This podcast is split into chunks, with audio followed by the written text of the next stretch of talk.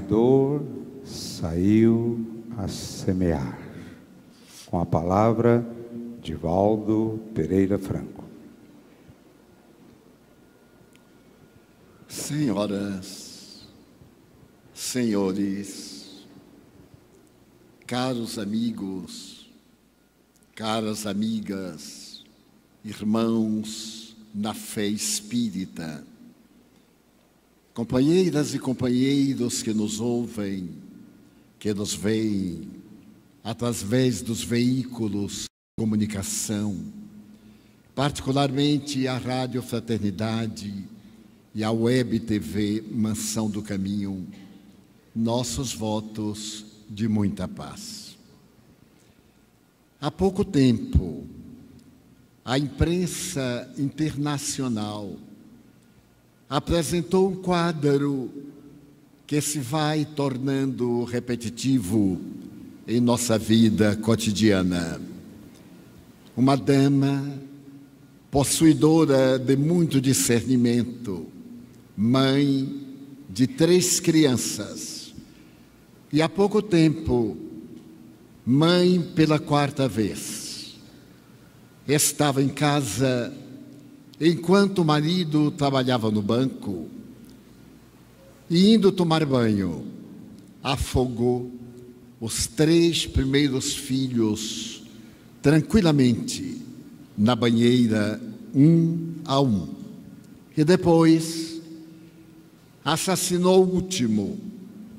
Com tranquilidade, telefonou à polícia e comunicou ao marido a tragédia que acabara de acontecer. Naturalmente, um fato dessa natureza produz um impacto social de grande alcance que perturba o discernimento e a paz de cada um de nós. Levada à prisão, foi necessário fazer-se-lhe uma análise da personalidade e uma anamnese das suas faculdades mentais. Terminadas as investigações, veio o diagnóstico.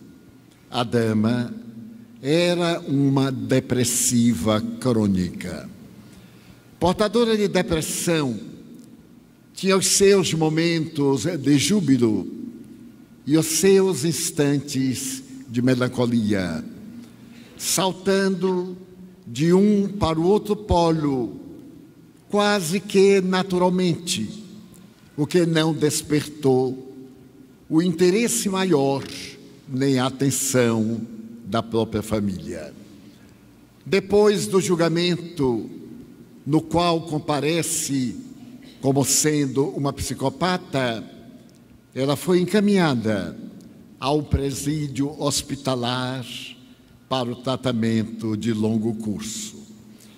A história trágica dessa dama do estado do Texas, nos Estados Unidos da América do Norte, a todos que tiveram a oportunidade de tomar conhecimento, experimentaram um abalo emocional muito grave. Porque naquele período, a depressão ainda não era tão conhecida como na atualidade. Neste momento em que a tecnologia de ponta nos proporciona comodidade a alguns da mais variada apresentação, observamos que ao lado das conquistas de natureza intelecto-tecnológicas, a correspondência emocional da criatura humana e os seus valores morais não lograram o mesmo índice de desenvolvimento. Temos a impressão de que a mente apartou-se do sentimento e a cultura asfixiou as emoções. E agora, quando temos a oportunidade de ler que a Organização Mundial de Saúde estabeleceu que neste momento uma das maiores pandemias é a depressão, e que aproximadamente no ano 2025, o primeiro lugar na lista dos óbitos será logrado pela depressão através do suicídio. O que vem ocorrendo neste momento com as manifestações cancerígenas e as cardiopatias, não podemos deixar de preocupar-nos, porque a, a, esta tão delicada manifestação que vai carcomendo a sociedade afeta-nos a todos nós, animais, da escala zoológica inferior, como da escala denominada zoológica superior. Todo ser vivente, com exceção das plantas, experimenta manifestações de natureza depressiva. E a depressão hoje se tornou tão natural que a surpresa se nos faz quando encontramos pessoas ajustadas ao programa de saúde mental. A palavra depressão vem do latim depremere, que significa puxar para baixo. E essa depressão pode ser considerada como uma planta parasita que se hospeda no cavalo e lentamente absorve-lhe a seiva, terminando por matar aquele animal parasitado de que se utiliza as energias. A depressão, no entanto, depois das modernas análises, não é uma doença, como antes se encontrava no catálogo das enfermidades mentais. É um transtorno. À semelhança de outras questões emocionais, a depressão resulta da ausência de determinados hormônios secretados pelos neurônios cerebrais e que produzem o variado estado desde a apatia à violência. Conhecida na história desde remota antiguidade, vamos encontrar casos de depressão nas Ilíadas, quando o grande autor apresenta o exílio de uma personagem que se perde na reflexão profunda e se auto-aniquila pelo desencanto à vida. Odisseu é o protótipo que se põe na condição oposta das guerras, das lutas, da necessidade de voltar para o lar. No entanto, essa obra máxima da cultura grega já nos fala dessa doença, que não é enfermidade, de natureza cruel, a depressão. Somente que, aquela época, era conhecida com o nome de nostalgia. E os nostálgicos sempre estiveram no contexto social. O pai da medicina grega já se reportava a esses transtornos, elucidando que eles eram resultado de disfunções tanto do cérebro como também hepáticas, e assinalava que eram derivadas do sangue, derivadas dos humores, tanto aqueles que produzem alegria como melancolia e etc. Mas se nós formos examinar a Bíblia, iremos encontrar na história do rei Saul o biótipo do depressivo. O rei Saul, que teve a oportunidade de consultar uma pitonisa após haver proibido o intercâmbio entre os espíritos, a cela de pitonisa do Endor era portador desse transtorno da emotividade. Mas encontrou paliativo no jovem Davi, aquele que mais tarde irá, segundo a história de Israel, destruir o gigante que ameaçava o povo hebreu. Davi, que cumprirá mais tarde os salmos de beleza incomparável, era o personagem que tranquilizava o rei, dominado pela erupção desse fenômeno nostálgico e do fenômeno agressivo. E na mesma hora em que o rei dava um banquete, podia mudar de humor e terminar a festança em algo perturbador e trágico. Davi apresenta para a história da humanidade o primeiro método músico-terapêutico. E através de uma flauta, ele harmoniza o pensamento emocional do rei Davi, um dos grandiosos monarcas de Israel. E a partir desse momento, a musicoterapia chega hoje praticamente com uma força incomparável para a harmonização do sistema nervoso central, conforme anotam diversos cientistas.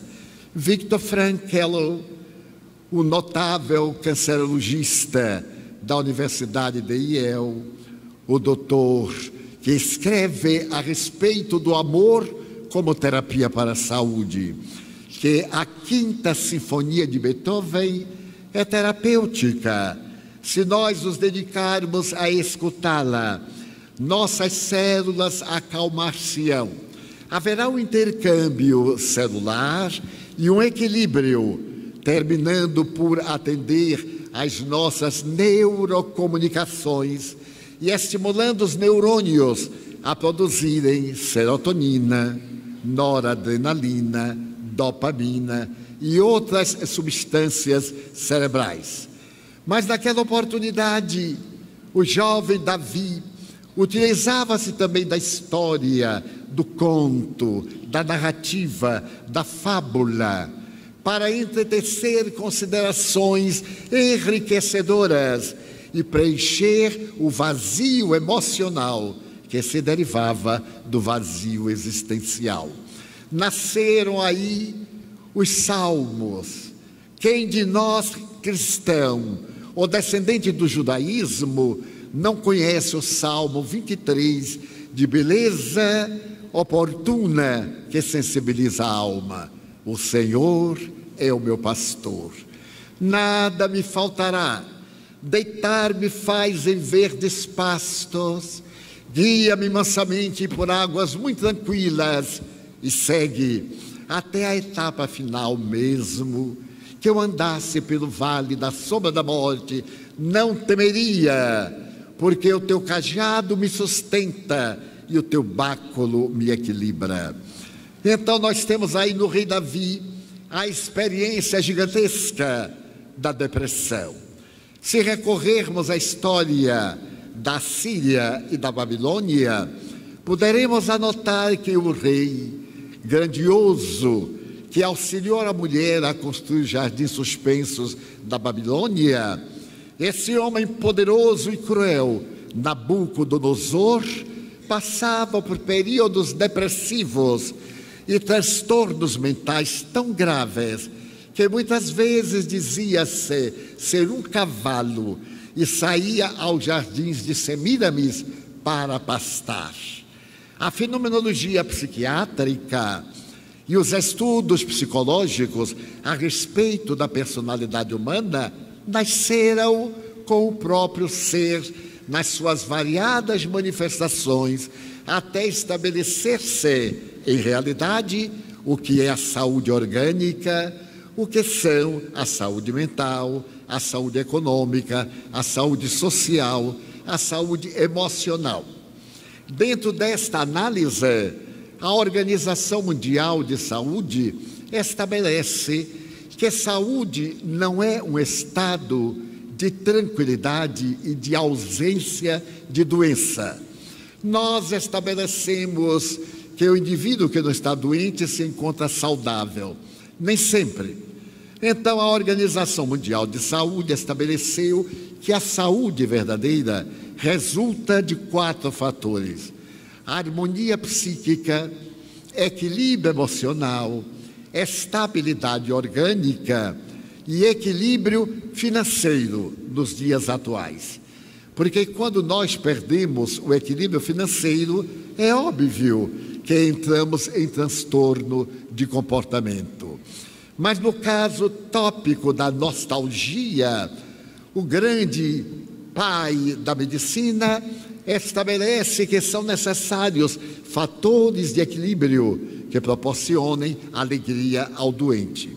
Isso há 400 antes de Cristo. Posteriormente, o pensamento nostálgico dos gregos invade Roma com a sua cultura e vai também a nostalgia.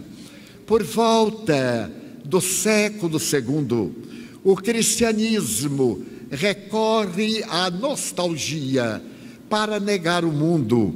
O indivíduo abandona a sociedade e faz-se cenobita, vai habitar os desertos, as furnas, para apagar as impressões do mundo que seria cruel, perverso, mau, que Deus nos deu para o nosso progresso emocional e, sem dar-se conta, entram no estado paroxístico da nostalgia.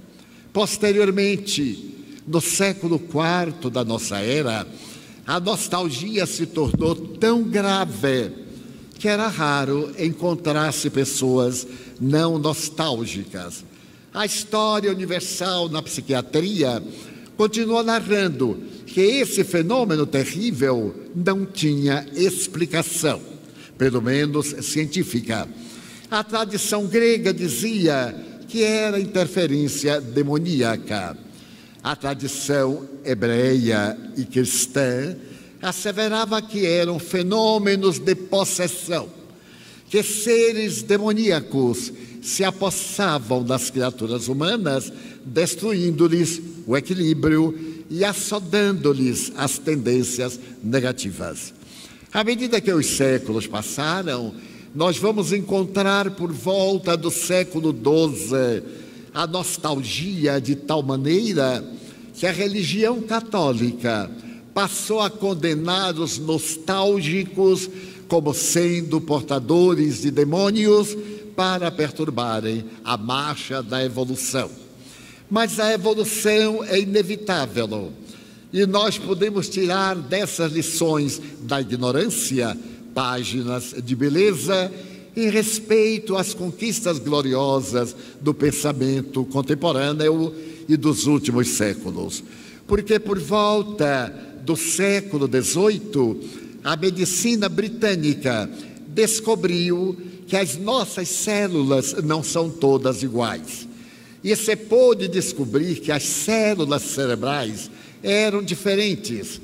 A essas células diferentes que ao morrerem não se multiplicavam mais, diferindo das outras células que vivem num banho morno de água salgada e cada 28 ou 32 dias produz a cissiparidade, a divisão. Uma morre e a outra avança. O neurônio, quando morre, faz o decreto da morte da mente, dos fatores orgânicos do discernimento.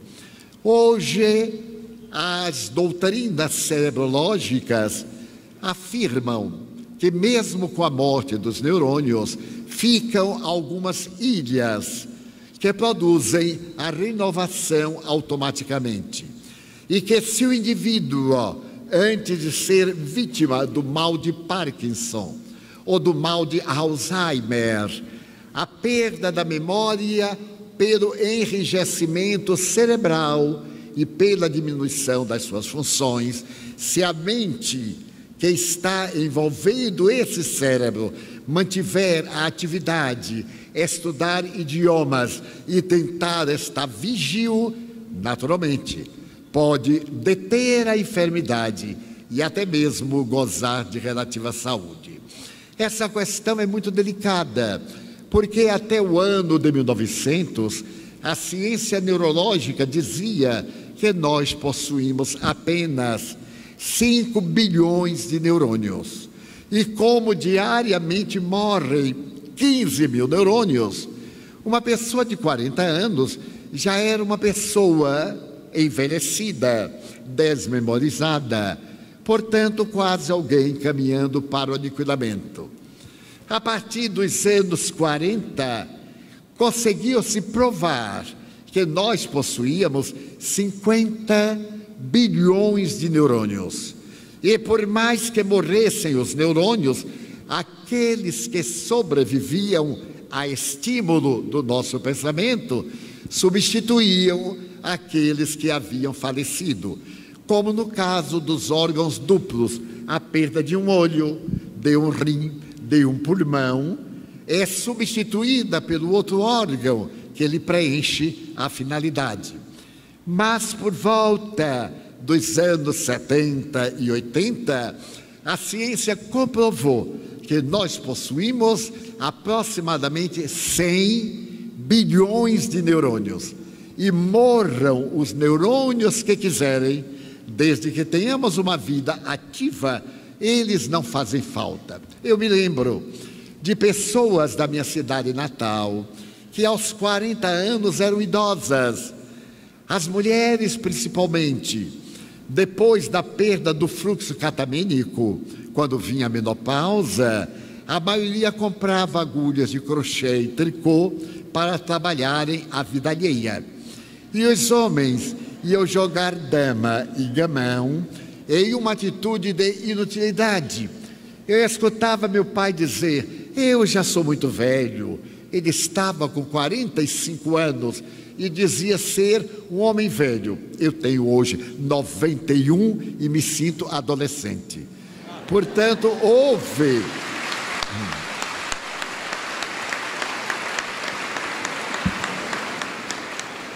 Uma mudança conceitual, mas também uma mudança de ação mental.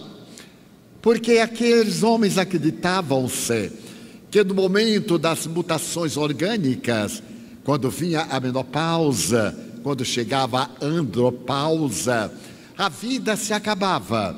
E é exatamente o contrário. As alterações das nossas glândulas procriativas, de alguma forma, principalmente na mulher, afeta-lhe o metabolismo do sistema nervoso e produz um período de sensações muito desagradáveis. No homem, o fenômeno não passa despercebido é aquele período em que o homem, entre 45, 50, 55, 60 anos, passa a ter uma vida quase infantil. Deseja enamorar-se com facilidade. E nós vemos essas aberrações, principalmente nos Estados Unidos. Homens de 80 anos casados com jovens lindas de 18, 20 anos por amor ao dinheiro que eles têm nos cofres. Então, esse problema de natureza orgânica, hoje está muito bem explicado. A vida é um dínamo gerador de vida. E quanto mais nós trabalhamos, mais vivos nós nos encontramos. Quanto mais nos movimentamos, e aí estão as academias.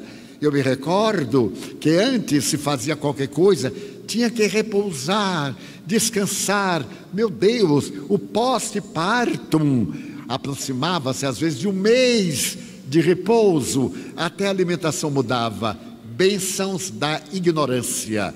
Porque hoje, pós-parto, até mesmo parto cirúrgico, algumas horas depois, a pessoa está em condições de preparar-se para a nova fecundação. Então, as bênçãos do progresso são incalculáveis, mas a depressão foi agora quase que despertada com a descoberta dos neurônios. E se percebeu que esta célula, um pouco alongada, possuía umas ramificações chamadas axônios, vulgarmente chamadas árvores, ramos, para poderem produzir a neurocomunicação com outros neurônios. E se pode também perceber, nesse momento, na Inglaterra, que a palavra nostalgia não era muito, muito própria para esse transtorno emocional. E se criou, pela primeira vez, a palavra depressão. Depressão. Passou a ser até elegante na atualidade. Quando a pessoa está bem melancólica, que é um fenômeno orgânico, natural, nós perguntamos: o que se passa? Estou com depressão.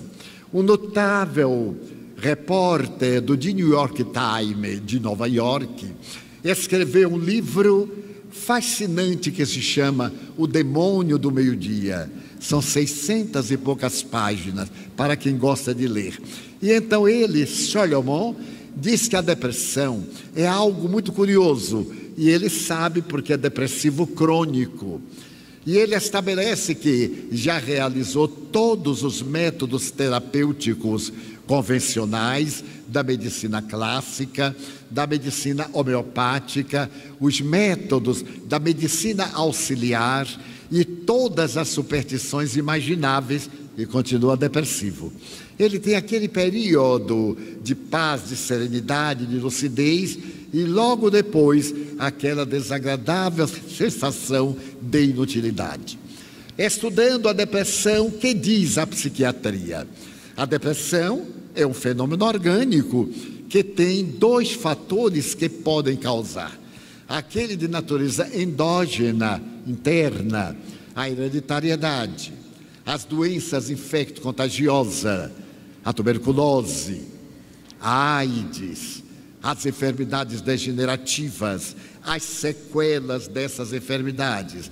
E tem aqueles outros fatores externos, que são denominados fatores de vida, eventos de vida. A pessoa que tem um lar atribulado tem uma tendência futura para a depressão. A criança castrada dentro de uma casa violenta vai ter depressão aqueles hábitos doentios com que nos acostumamos e parece que anulamos, fica no inconsciente. E à medida que nós vamos desenvolvendo-nos, vamos mantendo-nos aquela sensação de criança ferida, conforme denominou o grande psiquiatra suíço Carl Gustavo Jung. Mas nessa criança ferida há um pouco de depressão como efeito daqueles incidentes perturbadores que viveu na infância. Mas há o terceiro fator que só agora a medicina está descobrindo: as obsessões. Por incrível que pareça, por volta de 1975, em uma pequena cidade da Califórnia chamada Big Sur, reuniam-se psiquiatras, psicólogos, clínicos, radiologistas para estudarem a medicina americana e imporem uma nova ordem. A medicina americana tem um procedimento muito diverso da medicina latino-americana, europeia e etc. E esses verdadeiros gênios do pensamento, homens extraordinários, que vieram do mundo inteiro praticamente para a Califórnia, ali começaram a estudar os fenômenos paranormais, as manifestações que vão além, além da mentalidade convencional. E constataram que a criatura humana não é somente o corpo somático e a vida mental, digamos, corpo e mundo psíquico. Existe uma realidade tríplice Existe a vida psíquica que se manifesta no cérebro. Não é produzida pelo cérebro.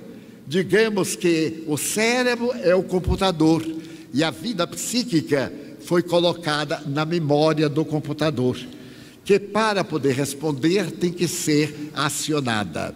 E então anuíram a velha tese da doutrina espírita. Foi Allan Kardec o cientista que, estudando a criatura humana, sob a supervisão dos espíritos nobres, estabeleceu que nós constituímos uma tríade: a energia que pensa, alma, quando encarnada, espírito, quando fora da matéria. Um envoltório energético, semimaterial, era no tempo da física newtoniana 1858, 59. A que ele deu o nome de perispírito.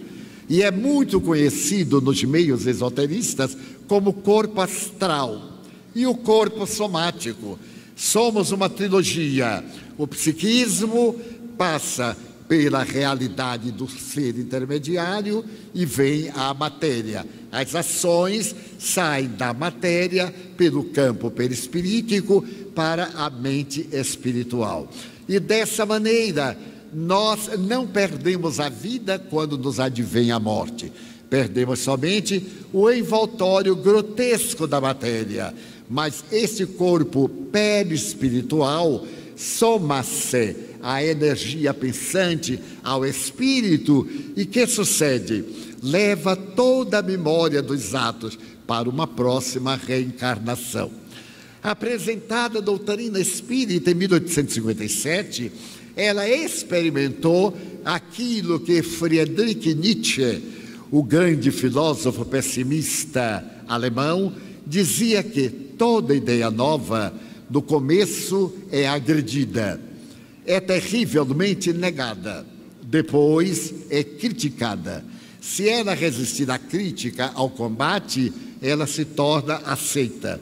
E o Espiritismo foi combatido Começou-se a dizer que a mediunidade era uma patologia.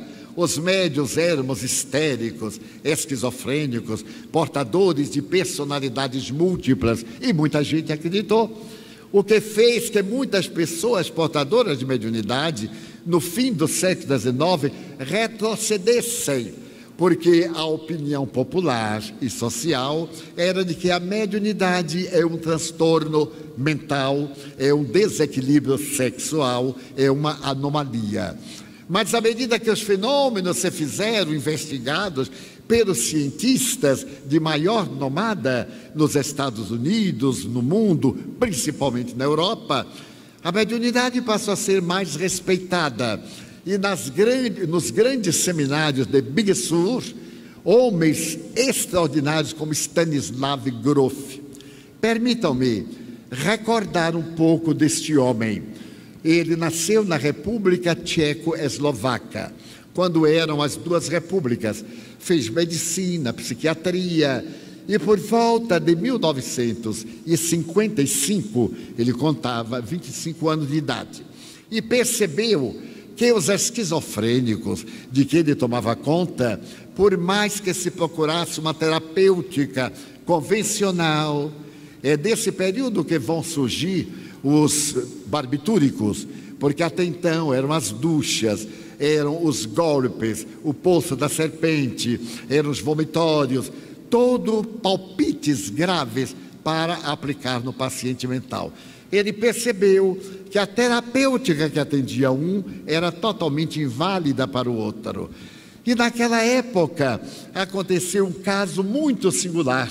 Em 1952, um grande cientista britânico experimentou o ácido lisérgico número 20 por primeira vez.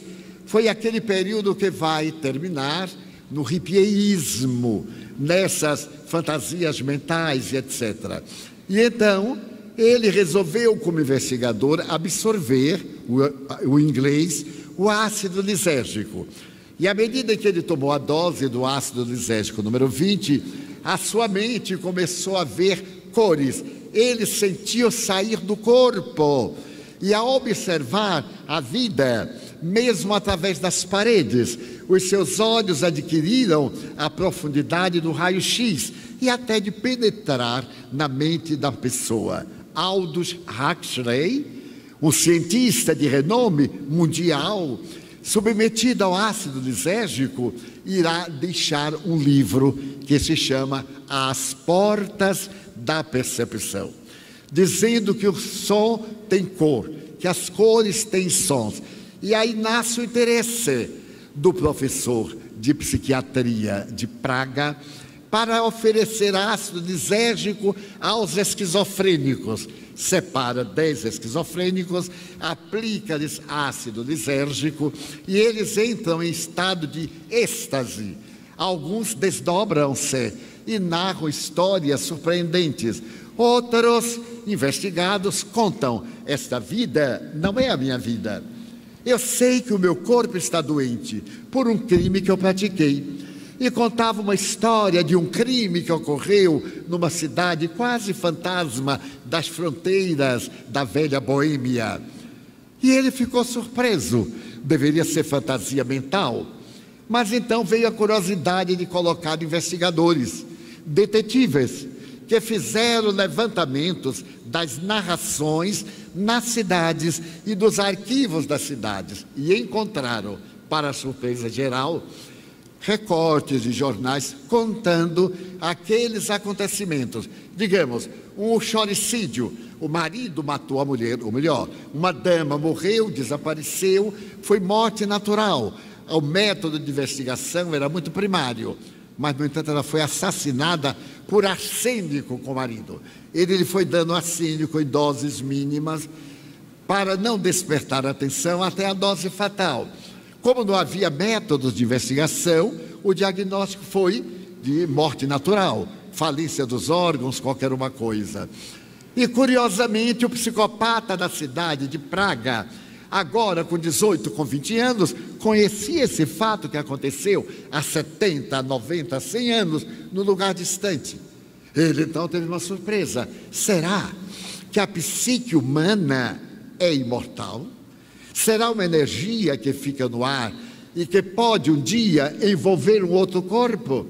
O doutor Stanislav Grof, lendo o livro As Portas da Percepção, escreveu uma obra que abalou a psiquiatria em 1955. Chama-se A Lei do Cérebro. As obras qualquer um pode adquirir e constatar a maravilha dessa transformação. Mas nesse momento, ele ganhou uma bolsa de estudos em Connecticut, nos Estados Unidos. Transferiu-se à República Tchecoslovaca, foi invadida pela Rússia e perdeu a sua liberdade. O doutor Stanislav Grof tornou-se uma grande autoridade em psiquiatria na América e hoje reside nos arredores de São Francisco, na Califórnia. Quando eu li o livro dele aos 20 anos, eu fiquei fascinado. Escrevi-lhe uma carta em inglês, mas nunca obtive resposta. A vida é algo fascinante. Há cinco anos, a minha tradutora ao inglês na Califórnia casada com um xamã, descobriu que o xamã, o marido, era vinculado a um grupo de xamanismo. E entre esses estudiosos do xamanismo estava o doutor a quem eu me referia nas conferências na universidade. Ela então pediu ao marido para tentar uma entrevista do doutor Stan comigo, que era o seu fã gostaria de conhecê-lo e gostaria de fazer-lhe umas perguntas. Depois de alguma dificuldade, porque ele dizia que já era um homem idoso. Olha, coitadinho, eu era mais velho do que ele. E estava alegrinho. E ele, americano, com 80 anos, não é nada. Por fim, conseguimos um almoço. E no almoço conversarmos. E ele me confessou que, através dessa pesquisa, constatou a reencarnação ele fazia parte do grupo de estudiosos e no ano de 1975, a que me referi, se criou a chamada quarta força em psicologia. Uma psicologia transpessoal, uma psicologia que acredita na imortalidade da alma, na comunicabilidade dos espíritos, na reencarnação nas obsessões e toda patologia psiquiátrica. Nós tínhamos apenas três escolas psicológicas, que eram o behaviorismo ou doutrina comportamental. Nós tínhamos aquela que cuidava da criatura humana, essa psicologia aberta para as novas pesquisas e a psicanálise. A partir de 75, passamos a ter uma psicologia espiritual, em que os cientistas da área comprovam a imortalidade da alma. Logo, esse retrocesso que fizemos na palestra vem confirmar que não é apenas o corpo o responsável pela doença, nós temos fatores reencarnacionistas que nos levam a estados patológicos de depressão. Por isso, a depressão tem fatores espirituais. Nós temos a terapêutica acadêmica, a terapêutica tradicional, as terapêuticas apresentadas pela homeopatia hoje doutrina acadêmica, e também aquelas que vieram através das propostas que estão fundamentadas exatamente no reino vibratorial. Nós temos as terapêuticas vibratórias, as energéticas, os passes, o jurê e outras tantas apresentações que mudam apenas de nome. Então a depressão encontra hoje uma imensa paisagem de socorro, a depender da família do depressivo. Porque a depressão é curiosa. A família nota que o paciente perdeu completamente a afetividade e acredita que é de propósito. Não se dá conta que a perda desses hormônios afeta a afetividade. Por exemplo, eu não amo com o coração. Como a gente diz, eu te amo com todo o meu coração. Não, eu te amo com todas as minhas dopaminas, que são as substâncias do amor. E quando elas escasseiam, naturalmente que escasseia a afetividade a pessoa perde a emotividade, o interesse. E como essa perda pode ser substituída, os medicamentos barbitúricos envolvem as células, comprime-as até forçá-las a voltar a atender às necessidades para as quais foram criadas. É fascinante notar esta questão. Vamos fazer mais um retrocesso histórico. Por volta de 1912, na Suíça, em um sanatório psiquiátrico, uma jovem que não gostava de tomar banho, era uma depressiva. O depressivo detesta qualquer coisa que produza movimento. Levantar-se, erguer a mão para pegar uma roupa, banhar-se, qualquer coisa é um gigante na psique do depressivo. E ela foi levada para ser internada. E porque durante algum tempo não tomou banho, eram banhos parciais de toalhas, ela foi levada à força até a banheira e se debateu tanto que bateu a cabeça na borda da banheira e teve uma concussão cerebral. Foi considerada morta. Então levaram-na para o velório, o velório de três dias. E na terceira noite, quando já iam tampar o caixão, ela acordou e fez uma pergunta sensata: Aonde está o meu marido? Claro que o povo saiu correndo, porque a mulher estava morta, fazia três dias. Os médicos acharam aquilo curioso. Em verdade, ela não estava morta, ela estava em catalepsia. E anotaram, anotaram que concussão cerebral, quando não mata, cura a depressão. Mais tarde, por volta de 1914, no sanatório psiquiátrico em Berlim, um homem depressivo que tinha tendência ao suicídio rasgou os lençóis, improvisou uma corda e na cela enforcou-se. Justo no momento em que passava um guarda e viu que ele se debatia. O guarda abriu a cela, cortou a corda improvisada, ele caiu. Não morreu, ficou bom. Então os médicos anotaram enforcamento, quando não mata, cura a depressão. Ainda na Alemanha aconteceu um outro fator dessa natureza. Um psicopata jogou-se do quarto andar do sanatório e caiu na rede elétrica. Tomou um choque que jogou longe, não morreu, ficou bom da depressão. Então os médicos notaram uma coisa, na concussão cerebral, no enforcamento e no choque elétrico, havia um elemento comum: a falta de oxigênio cerebral. Isso produzia anóxia. Então eles imaginaram, se pudessem criar um aparelho que produzisse a falta de oxigenação cerebral por algum tempo, a pessoa ficava boa. Em 1939, três psiquiatras em um congresso de psiquiatria em Roma, no dia 3 de novembro, apresentaram uma maquininha, uma máquina pequenina que produzia choques. Havia dois pontos e dois cabos que, colocando nas têmporas do paciente, dava uma descarga de 110 volts por aproximadamente 14, 16 segundos. Então nasceu a terapia do choque. Foi um período lindo. Eu vivi esse período, quase até tomei um desses choques. E então era eletrochoque. Mas à medida que foi havendo a reabilitação, se constatou que o eletrochoque produz sequelas do sistema nervoso central que é elétrico.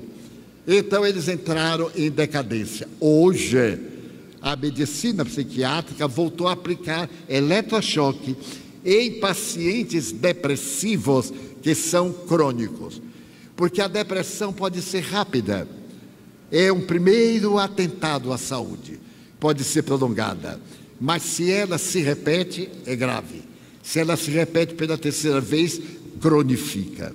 Então eu direi aos meus amigos e colegas depressivos que façam tratamento médico com todo critério e que acabemos com esta bobagem de que não é maluco, só é maluco, só vai a psiquiatra que é maluco. Meu Deus, eu vou ao médico clínico geral, eu vou ao médico especialista em rins, em pulmão, vou também naquele que é especialista em cérebro.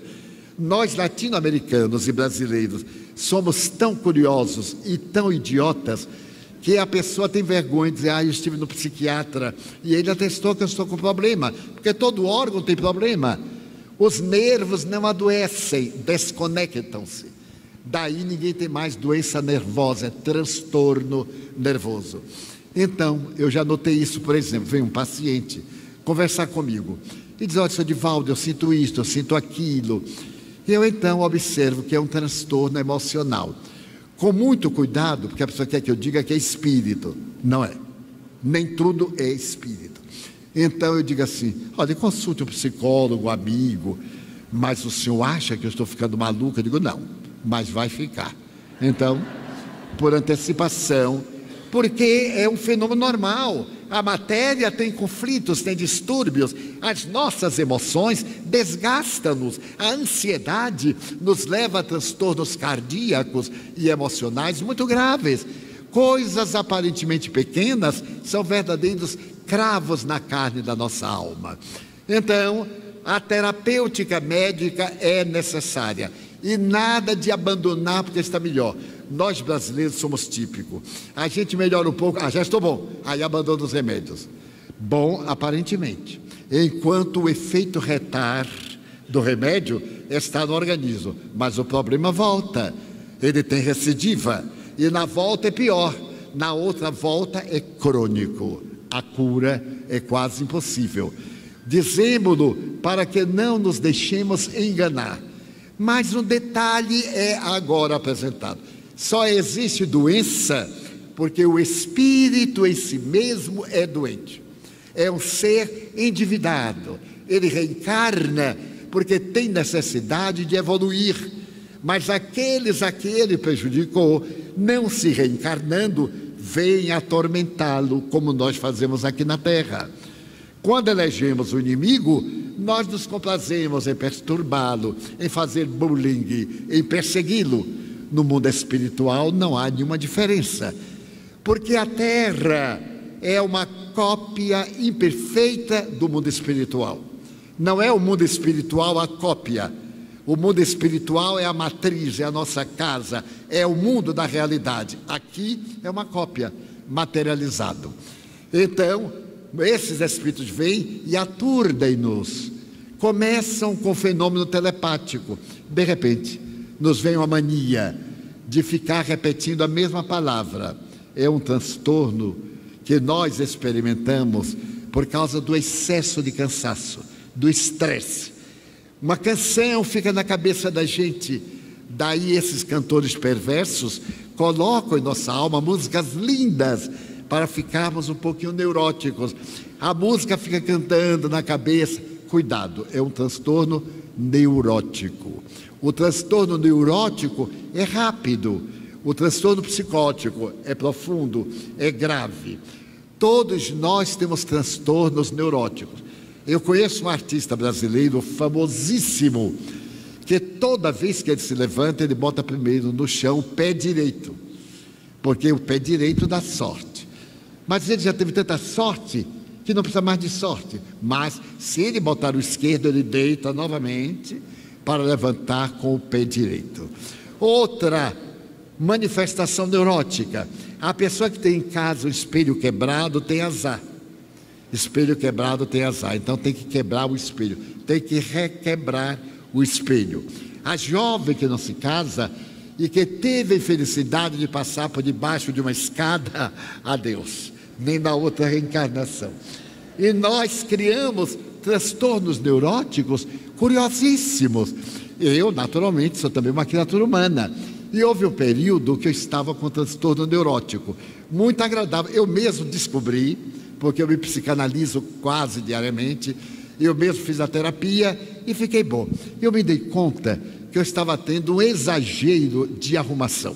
Tudo meu era muito arrumado. Este copo aqui, esta garrafa, isso. Vamos supor que alguém vinha limpar a mesa e mudava de lugar, me irritava profundamente, porque tirou do lugar, como se isso tivesse a capacitação de ser aqui. No dia que eu vi que uma caneta não estava no lugar que eu boto, e que eu fiquei enraivecido de, mas eu já falei várias vezes que não pegue na caneta, não tire do lugar. Ele, mas eu estou me aborrecendo por uma coisa tão sem importância. Se a pessoa roubasse a caneta, era ótimo, porque ia ser intelectual. Mas, porque tirou do lugar, aí eu digo, eu estou com transtorno neurótico. Sabe como chama? É neurose de geometria. Muitos aqui dizem assim, tudo meio arrumado o meu guarda-roupa está tudo no lugar. Eu posso dizer onde está qualquer coisa. Neurose de geometria.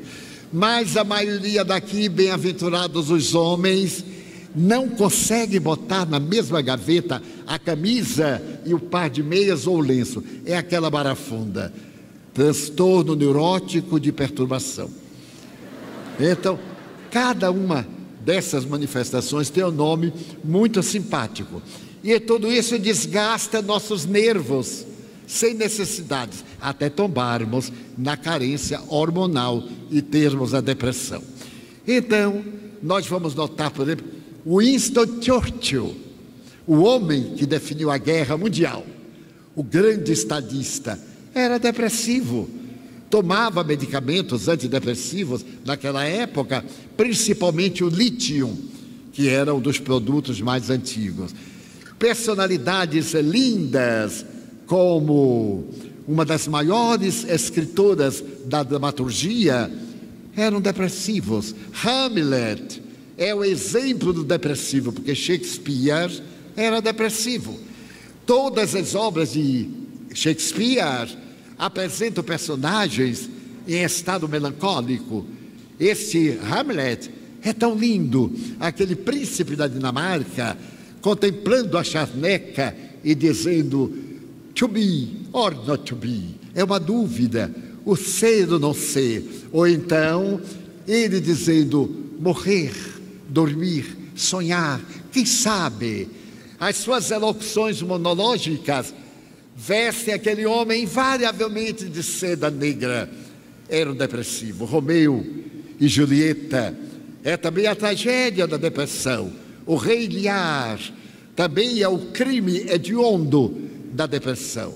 Hoje, nós dispomos de um arsenal extraordinário, que é a meditação, a busca do si, viajar para dentro, a oração, que o Espiritismo nos recomenda, como toda e qualquer religião, a boa leitura. Uma boa leitura para termos o que pensar produz a terapia mais agradável, como diz o Evangelho, a terapia que preenche as necessidades da alma. Os passes, a transmissão da bioenergia.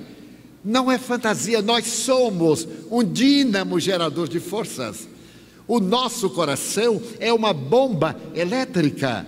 No começo, dispara um choque e continua na sístoles, diástoles, em meu caso, 91 anos. Só parou uma vez, quando eu tive morte aparente, por três minutos. Graças a Deus, no quarto, o coração voltou correndo e eu continuei. Então, é necessário que nós consideremos a necessidade de abandonar ideias fixas, a monoideia repetitiva, o desejo de vingança. Ainda há dias eu falava sobre os indianos. Eles têm um provérbio que diz o seguinte: quem tem ódio e quer vingança, carrega uma brasa acesa na mão para jogar no inimigo. Mas enquanto carrega a brasa, ela está queimando a mão. Então a vingança é um estado patológico. Alguém me fez o mal, pior para ele. Eu não aceito o mal. Meus amigos, agora nas eleições, apareceu na internet coisas que eu teria dito e que eu nunca pensei. Foram tantas mentiras na internet que se usou até uma expressão inglesa, né? A folk, a mentira, para não colocar a mentira deslavada, se buscou uma palavra inglesa, a folk new, então a mentira nova. Então colocaram mensagem do Chico Xavier dizendo que viria um homem num cavalo branco, até parece coisa de cartomante, num cavalo branco, para poder salvar o mundo com a bandeira. Fantasias, porque nossa mente é rica de fantasia. Entre a fantasia edificante e a mentira da calúnia, é uma questão apenas emocional. E que fiz? Vários amigos, Edivaldo, proteste. Meu Deus, vamos protestar porque deixa para lá. Você deve colocar na internet que não é verdade. Mas quem já leu a primeira coisa não vai ler a segunda, não adianta nada. E depois de tantas mentiras, veio a realidade que agora nós estamos juntando os ossos e os caroços para ver em que vai dar a nova feijoada. Então aguardemos, porque assim será a nossa oportunidade. Daí a depressão pode ser técnica, seguramente estudada, através da desobsessão, através do intercâmbio espiritual, do inimigo que vem ter conosco nós temos experiências dessa natureza às dezenas, porque nós educamos 678 crianças sem pais, sem ninguém, com todos os conflitos imagináveis. Considere uma pessoa que foi jogada na lata do lixo para que as formigas comessem. E nós pegamos, registramos como filho biológico, demos vida e lhe contamos a história porque era um afrodescendente, e como eu sou pálido, eu digo: Olha, meu filho, você não é meu filho da carne, é filho do coração. Quando eu lhe achei na lata do lixo, eu adorei. Meu Deus, eu queria ter um filho. Mas é que criança dá tanto trabalho até nascer, e Deus mandou você já nascido, já me facilitou. E ele assim: Puxa vida, hein, tio? Eu digo: Pois é, graças a Deus. E então são todos normais, mas também a maioria deles trazia chagas de outras vidas, karmas, dores, débitos e espíritos inimigos se acercaram de muitos, como de mim, de vós todos, porque vivemos no mundo espiritual, somente que nem todos conseguimos detectar este mundo espiritual.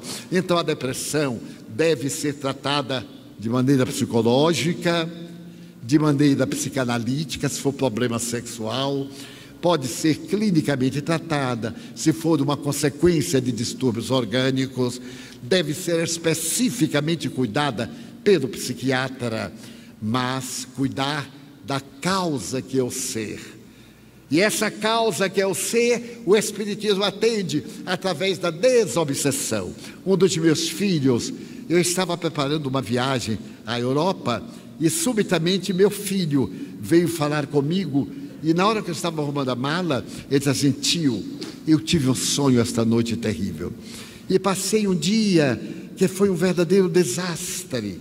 Não senti alegria, tive dor de cabeça, sudorese abundante, muito frio. Ele disse: ah, meu filho, eu estava aqui o dia inteiro, agora, quase madrugada, em que eu estou me preparando para viajar amanhã por 40 dias. Você vem me dizer isto? Ele então começou a chorar e disse: Vamos fazer o seguinte: ele vou aplicar um passe e vou chamar seu irmão. Eu tenho um filho médico, um deles, e ele vai cuidar de você. E depois eu viajo. Eu espero que você também fique bem. Mas não me dei conta, eu estava muito atarefado. Viajei, o meu filho médico se encarregou dele.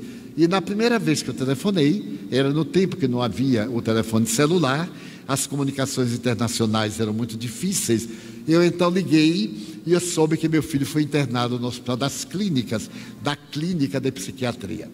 E fiquei muito preocupado, porque o meu filho disse: Olha, tio, ele está com a psicose do suicídio.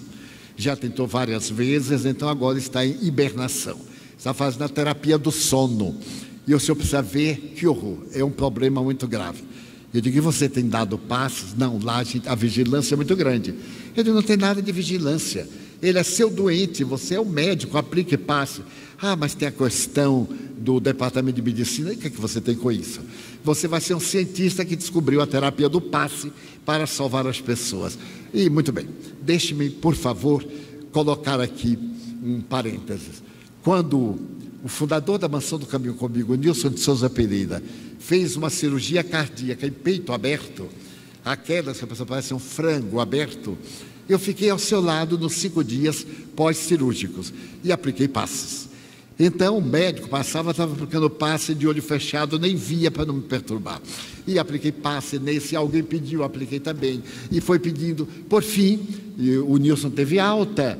E na hora que nós íamos saindo, o diretor do hospital me chamou.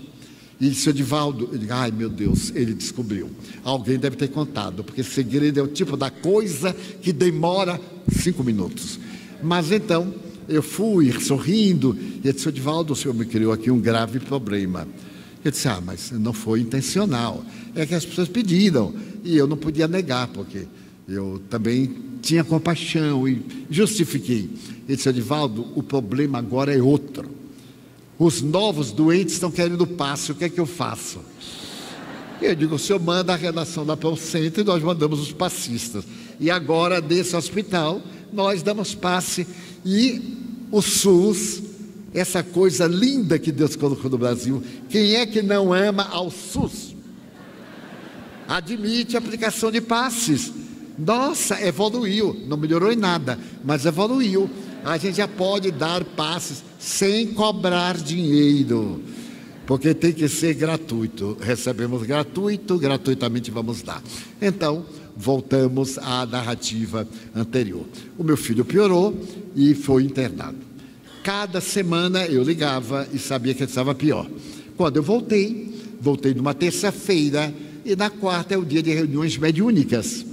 Nós fomos à reunião mediúnica, nossas reuniões são todas gravadas, para depois nós estudarmos, verificarmos se é uma fraude, se é um fenômeno anímico, se aquilo que foi dito mais tarde resiste à lógica dos fatos.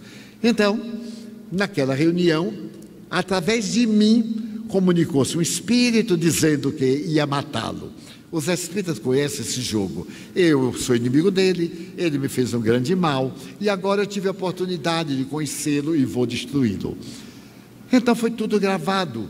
O orientador, aquele terapeuta espiritual, explicou que nós não estamos aqui para vingar-nos, tudo tem uma lógica ali de causa e de efeito, tal. E ele, por fim, depois de uma boa conversa, o orientador disse: Olha, esta criança não é nossa. Nós nem sabemos quem são os pais.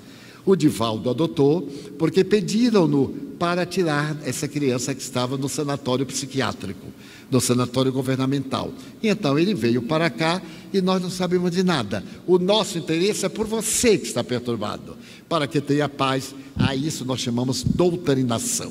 Doutrinou, orientou e o Espírito disse: dê-me uma semana, eu vou meditar.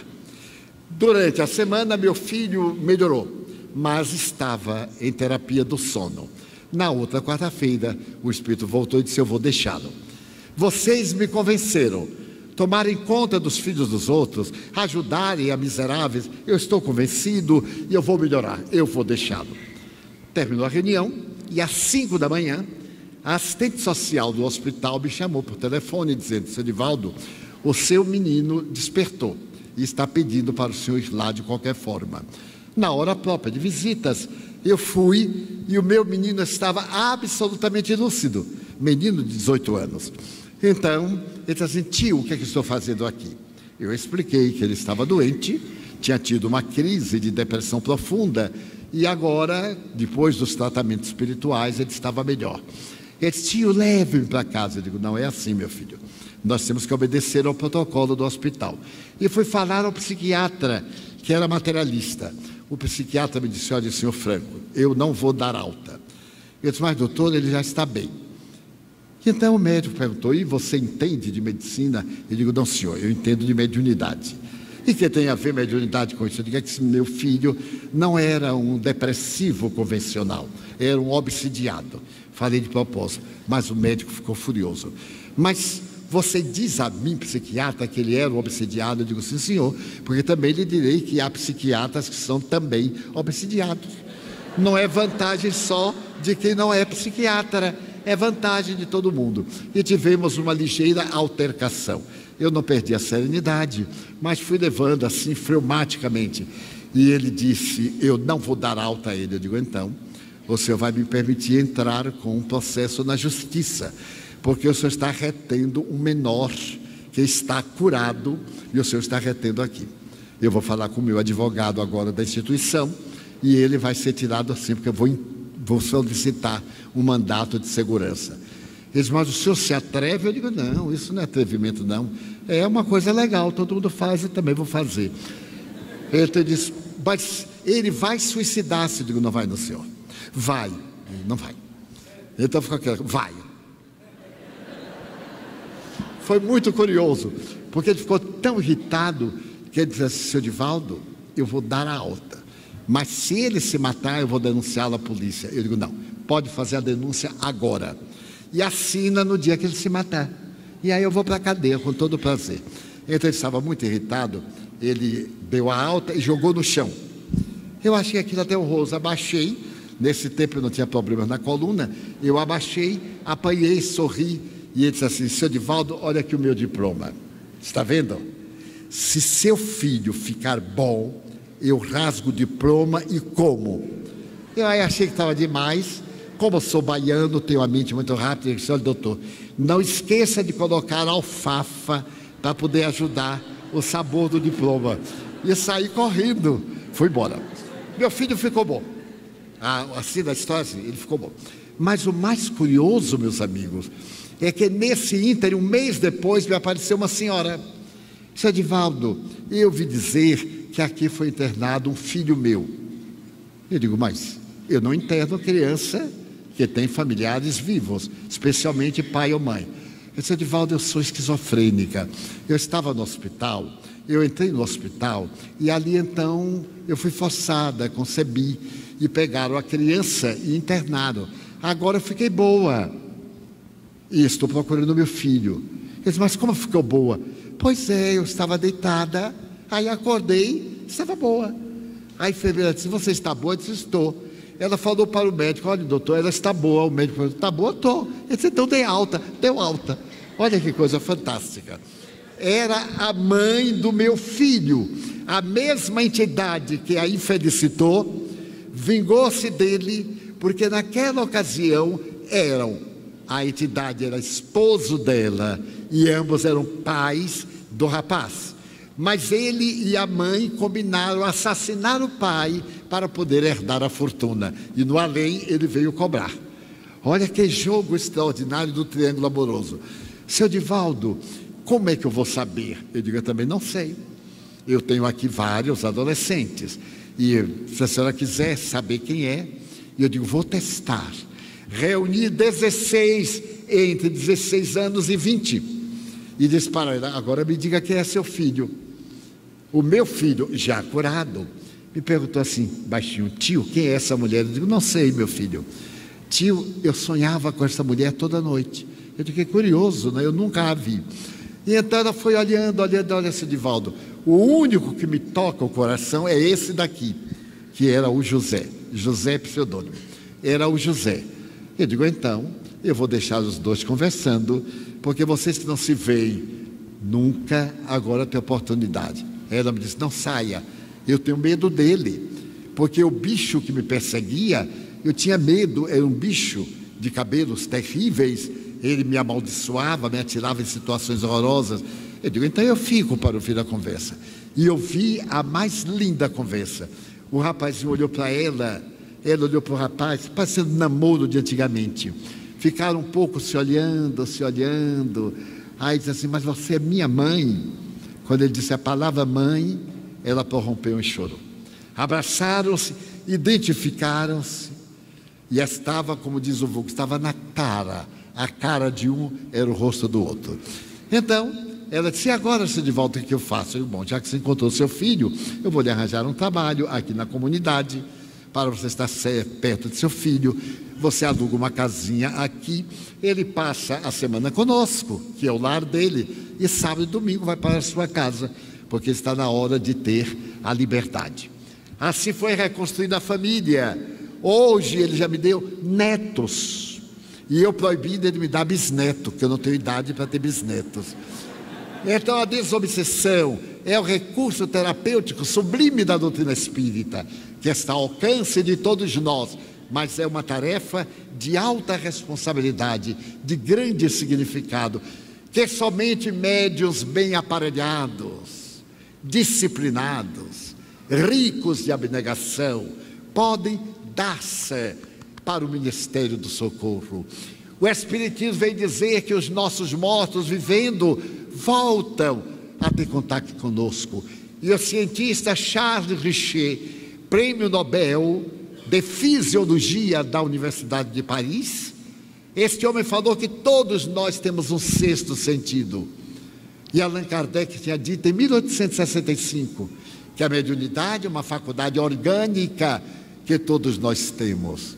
Diante deste quadro, a velha nostalgia, a depressão, esse estado depressivo que se nos apresenta sob dois aspectos, encontra luz na doutrina espírita. A oração, os diálogos nobres evitam que, mesmo que esteja em nossa existência o destino de uma depressão, nós podemos evitar.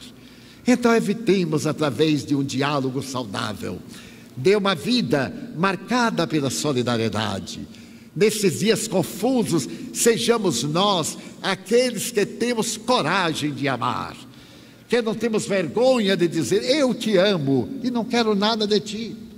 O meu sentimento é de doação, não é de troca. Eu tenho necessidade de viver o hálito do amor, porque Deus é amor. Então vamos mudar a sociedade através da nossa mudança interior.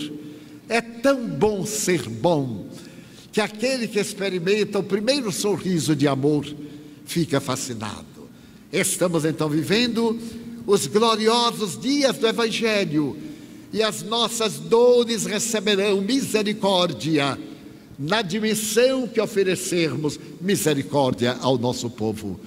Então nos cabe a nós, como diz o Evangelho de Jesus, amar até aqueles que não gostam de nós. A melhor maneira de nós aplicarmos isto é através da lei da caridade, que é a lei máxima da doutrina espírita, quando é que zara fora da caridade não há salvação. E essa caridade com que Deus nos enriqueceu, nós podemos encontrar em nosso corpo, que desdenhamos, que abandonamos, que não amamos e que até desprezamos. Observem Quantas dádivas nós temos e somente valorizamos quando as perdemos. Digamos então, meu Deus, eu gostaria de dizer-te que é uma vida que para mim é bela, é colorida. Muito obrigado, Senhor, por tudo que me deste, por tudo que me das. Muito obrigado pelo ar, pelo pão, pela paz.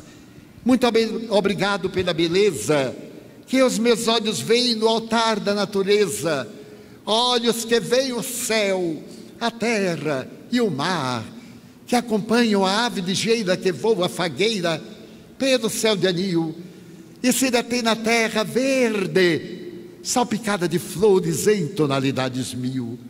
Muito obrigado, Senhor, porque eu posso ver meu amor, mas diante da minha felicidade de enxergar, eu oro pelos cegos que não podem mirar e suplico que na outra vida, depois desta lida, eles possam contemplar. Muito obrigado, meu Deus, pelos ouvidos meus que me permite escutar a música do povo que desce do morro na praça a cantar, a melodia dos imortais, que se ouve uma vez e não se esquece nunca mais. A voz melodiosa, canora melancólica do boiadeiro, e a dor que geme, que chora no coração do mundo inteiro. Pela minha faculdade de ouvir, pelos surdos eu te quero pedir, porque eu sei que depois desta dor, no teu reino de amor voltarão a ouvir. Obrigado pela minha voz, mas também pela voz que ama, que ensina, que alfabetiza, que legisla, que canta e que trauteia com emoção. Mas diante da minha faculdade de falar, eu encontro na terra os que sofrem de afasia, que não cantam de noite, que não falam de dia. Oro por eles porque eu sei que depois desta prova na vida nova eles cantarão.